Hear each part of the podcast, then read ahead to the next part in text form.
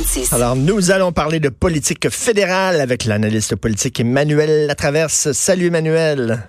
Bonjour. Hey, euh, C'était une bonne affaire, ça, les, les, les panneaux de Maxime Bernier? Es-tu content, lui, qui a été, entre guillemets, censuré? Je pense qu'il est surtout content qu'on a encore parlé de lui. Ben oui. Sans que ça lui coûte une scène. Et donc, euh, lui, il a rien perdu, puis il a tout gagné. Puis en plus, maintenant, il peut s'indigner d'être censuré par la gauche radicale.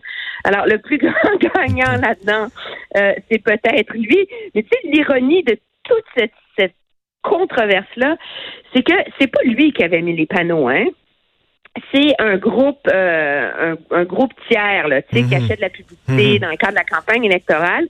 Et là, ce- c'est rendu que le groupe qui a acheté les panneaux se dissocie des panneaux. aussi. Non, non. Oui, oui, oui, oui.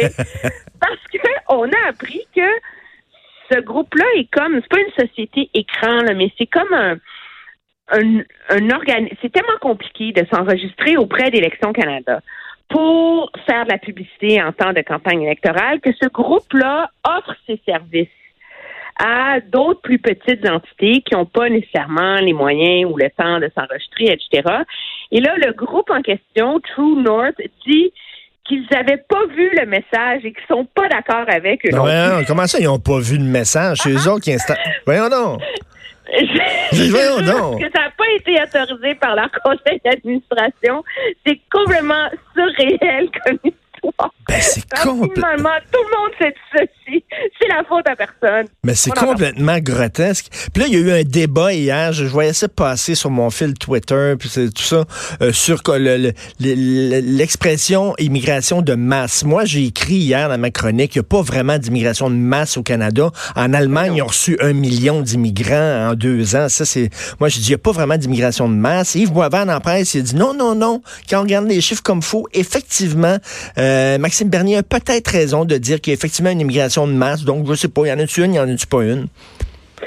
Oui, mais est-ce qu'il y en a une? Il n'y en a pas une? Je pense que c'est le, le terme immigration de masse. Il y a une expression en anglais qui est extraordinaire pour euh, décrire ce, ce genre de slogan-là. C'est ce qu'on appelle dog whistle politics. Ah ouais. Donc, tu sais, les sifflets pour chiens émettent une fréquence que juste les chiens qui entendent, hein? et qu'il y a juste les chiens que ça dérange et pas euh, la moyenne des autres. Alors, ça, c'est le genre de terme où ça, ça, on peut le défendre, on peut avoir un débat là-dessus. C'est pas, c'est pas raciste, c'est pas xénophobe, etc. Mais c'est une connotation particulière auprès d'une tranche de l'électorat qui, Oui. elle, est contre l'immigration. Et c'est ça le but avant tout de ce, de ce, de ce genre de terme-là, c'est que ça permet de normaliser un discours qui tend à interpeller une frange de l'électorat qui Uh-huh. est beaucoup plus radicale que ce que le terme lui-même indique. Là. Tout à fait. Oui, oui, c'est plus c'est sensationnaliste, ça fait peur au monde. Puis bon, la peur, c'est un bon carburant pour les élections. D'ailleurs, parlant de peur, là, il y a des gens qui vont tenter de nous faire croire que si les conservateurs prenaient le pouvoir, on va interdire l'avortement. On va beaucoup parler d'avortement lors de la prochaine campagne.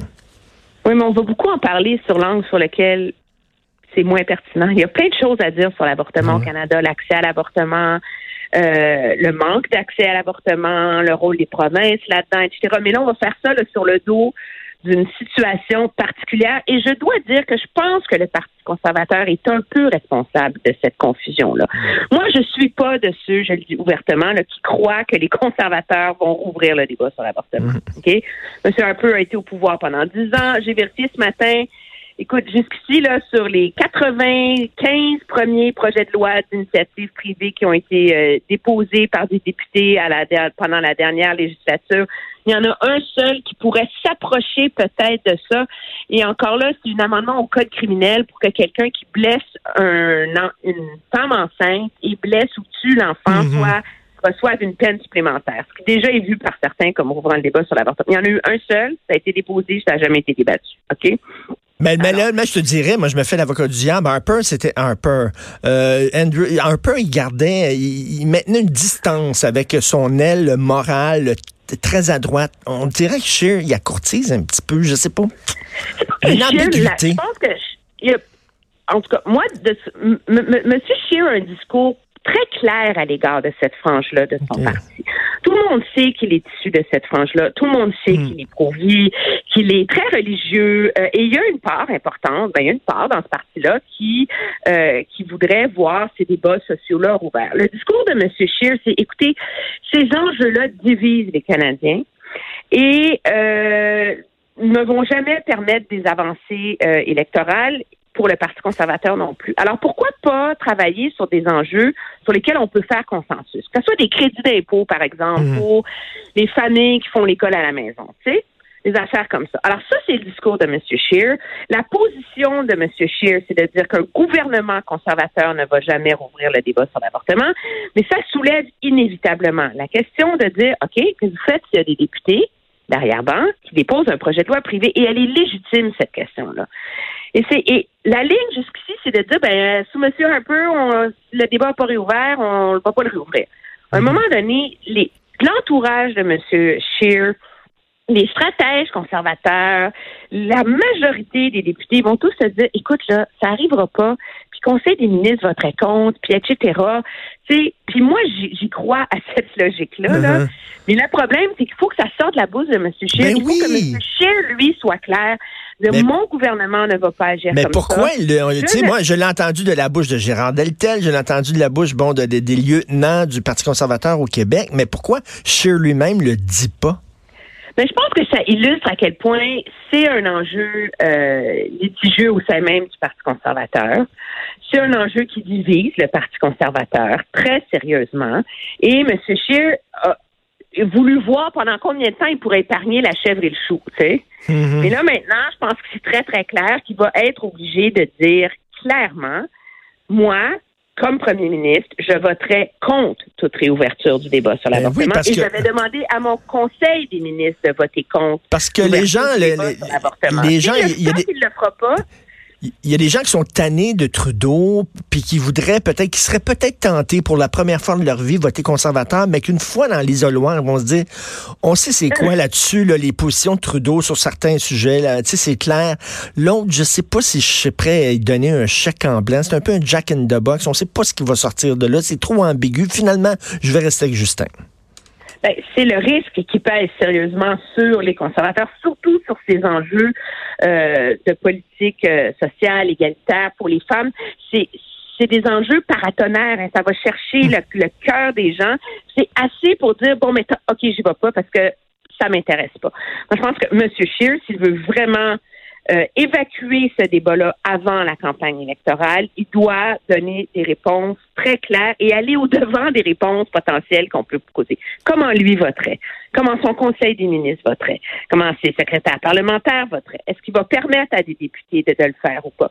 Et moi, je pense que c'est légitime pour des députés de, déposer des, projets de loi là-dessus, même si je suis hmm. absolument pas d'accord sur le fond. Là c'est des gens qui représentent des commettants, qui sont élire en disant qu'ils sont pro-vie. On ne va pas empêcher ces gens-là de représenter la voix de leurs électeurs sous prétexte que c'est des positions plus marginales, surtout au Québec, là, et qui font pas Mhm. l'unanimité, sous prétexte aussi que c'est des positions de droite. À un moment donné, mais c'est la responsabilité du gouvernement de prendre des engagements quant à l'avenir et la façon dont il va traiter de ça.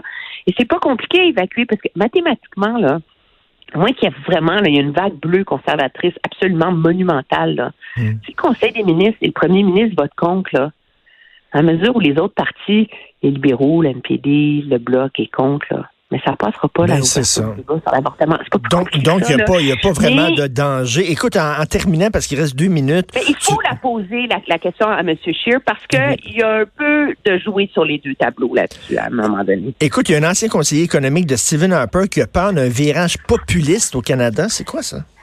Il n'y a pas peur, mais il, met en garde le, l'espèce de, de bien-pensance canadienne que nous, on est à l'abri hein, de de ces mouvements-là parce qu'on est une hmm. société tellement égalitaire. Il dit, à un moment donné, quand on étudie pourquoi ces mouvements-là ont lieu, Brexit, Trump, etc., c'est qu'une frange de la population qui est exclue des avancées économiques, etc. Hmm. Et au Canada, il faut arrêter de regarder la manchette, taux de chômage, PIB, etc., parce que lui a analysé les chiffres plus profondément. Il dit, la réalité, c'est que l'augmentation de l'emploi au Canada est due par les femmes qui ont des éducations postsecondaires.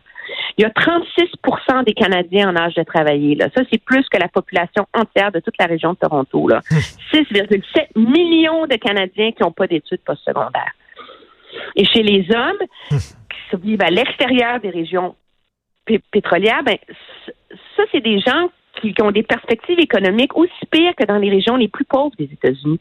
Et c'est ces gens-là, c'est ces tranches-là dans des régions rurales qui sont pas éduquées, qui finissent par être complètement marginalisées par la redistribution économique, par la croissance économique. Et c'est ça qui nourrit à un moment et C'est ces gens-là qui ont voté pour Trump, par exemple, ce sont les perdants de la mondialisation.